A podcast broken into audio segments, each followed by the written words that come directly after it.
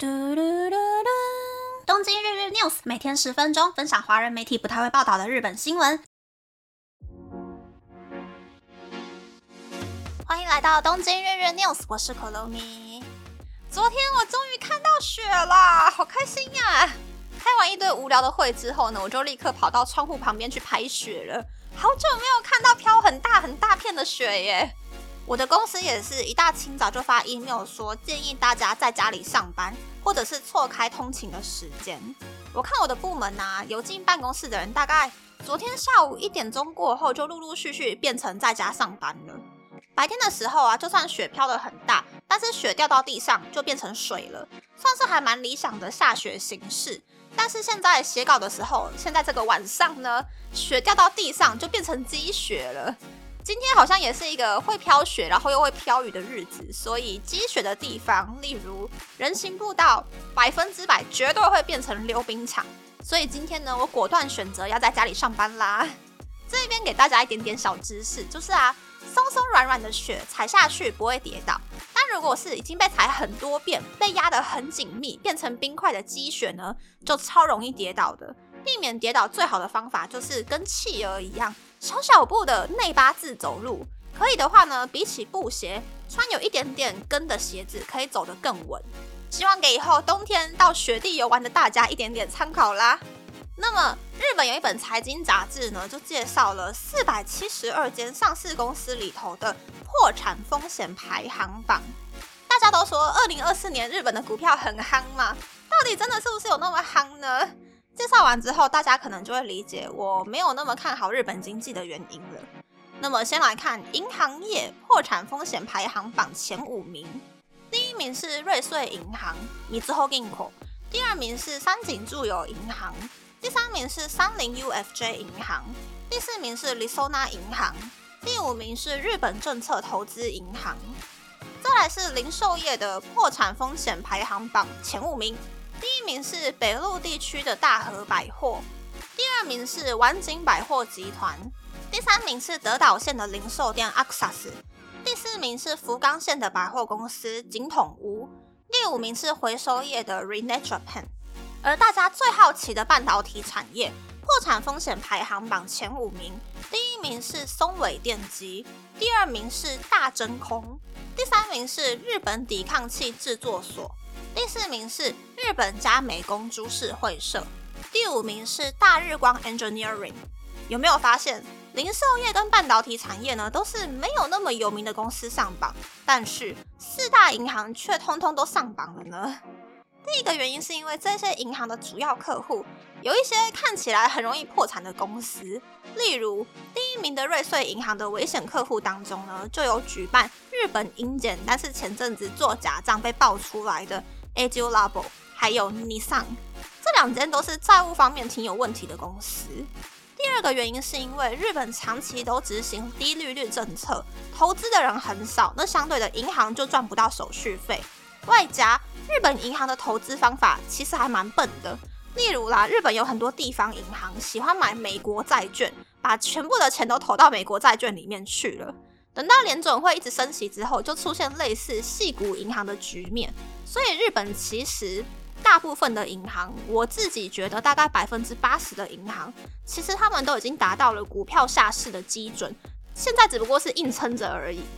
那我个人觉得呢，也许啦，IT 半导体可以带动日本二零二四年的经济，可是没有安全的经济基础、金融基础，一个国家或是一个产业就很难顺利的发展下去。日本除了银弹不够之外，弹药库还随时都有可能会爆炸，这就是我不看好日本经济的原因啦。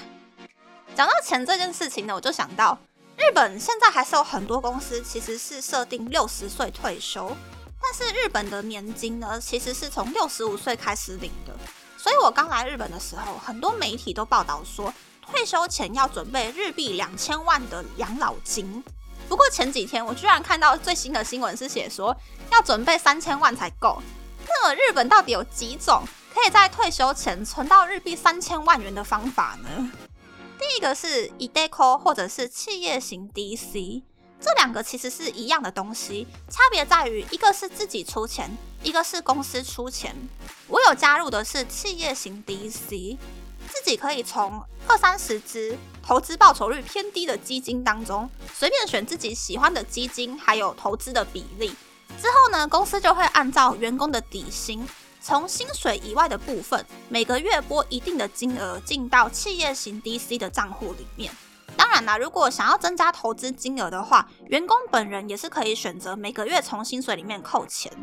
那 eDeco 跟企业型 DC 的好处就是不需要缴税。缺点就是，不管你投多少钱，六十岁过后才可以领出来用。也就是说，就算五十岁左右孩子要上大学，需要搬家基金，但是你不可以从账户里面把钱提出来用。所以要特别注意，不可以放太多的钱卡在 eDeco 或是企业型 DC 的账户里面。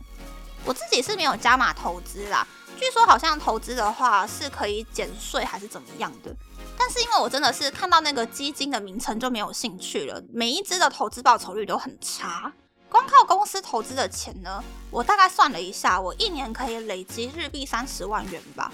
照目前的投资金额跟投资报酬率，我大概可以在六十岁退休之前存到日币八百七十万元。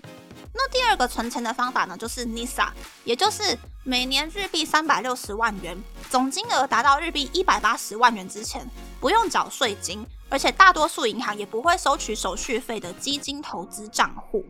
好处是操作的原理其实跟普通的基金账户是一模一样的，里面贩售的基金呢，也是跟一般的基金账户一模一样，投资报酬率偏高，而且想要用钱的时候呢，随时都可以解约。坏处就是。一个人只能够在一间银行开一个 NISA 账户，但是 NISA 对于二三十年处于低利率、忘记怎么样投资的日本人来说，操作的难度太高了。不过我个人是觉得 NISA 有很多年投资报酬率在百分之八以上的基金，整个操作下来呢，其实比起台湾的基金账户会更有成就感。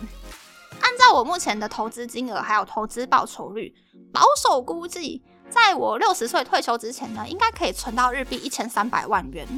那么，距离日币三千万元的退休门槛，我好像是还差了日币八百三十万元的样子吧。外加到了我退休的时候呢，我的贷款应该还剩下日币四百万元左右。于是，我还剩下两条路可以选。第一个就是呢，工作到六十五岁退休，把企业型 DC 的钱省下来，尽量不要花。第二个是。增加收入还有投资金额。如果我的年薪变高了，那么企业型 DC 的投资金额势必就会增加。那如果我每一个月可以增加投入到 NISA 里面的钱，这样子投资到六十岁，利率一直滚下来之后呢，应该是有办法可以增加几百万元的啦。这个是三十出头的我大概一个礼拜会思考个两三次的人生艰难问题，也就是退休金到底要怎么办。在这个物价变高、年金变少的时代，准备六十到八十五岁要花的生活费还有医药费，真的难度太高了。我觉得啦，这也是很多台湾年轻人共同的烦恼吧。而且如果结婚生小孩的话，我刚刚讲的这些算式呢，全部都要打掉重算哦。所以我会建议，已经是家长的人，或者是有可能会变成家长的人呢，自己的退休金自己准备，不要想着要跟小孩子要。但相对的呢，也不要把手头上所有的钱都花到孩子的身上。每一个月去设定育儿费的上限，不要花超过预算的钱。剩下的呢，就用满满的爱去填补金钱的空缺。我相信这样子呢，可以帮自己存下紧急预备金，还有养老金之外，也可以增加和孩子相处的记忆吧。与其一辈子赚钱，每天上班十二个小时、十六个小时，倒不如去试着抓住家庭还有工作的平衡。毕竟小孩子的成长就只有一次，等到小孩子上大学搬出去住之后，其实就很难跟小孩子制造回忆了。但是不得不说啦，存日币三千万元，约等于台币六百三十万，对于普遍有学贷的 Y 世代、Z 世代族群来说，是一个看似简单，但是难度却很高的事情。真的有人有办法从大学毕业开始背着学贷，每一个月存台币一万块吗？我觉得难度有点高。搞不好，其实不念高中、不念大学、不背学贷，毕业之后就去当美容学徒或是什么汽车、水电学徒，学习这一些绝对不会被 AI 替代的工作，才是可以存到退休金的最佳法则，也说不定吧。我们都被要跟大家一模模一样样，一定要大学毕业才不会丢脸的这个概念给框架住了，也说不定。那么，那那这次的分享就到这边，不知道大家喜不喜欢这样的节目呢？欢迎大家留言和我分享你的想法。喜欢这个节目的朋友，可以在 Apple、Spotify 上按 KKBox、First Story、Mixer Box 等 Podcast 平台和 YouTube 订阅《东京日日 News》，多多按赞、评分，或是在三岸想要赞助这个节目，还可以在 Instagram 追踪《东京日日 News》Day Day Tokyo 的账号。拜拜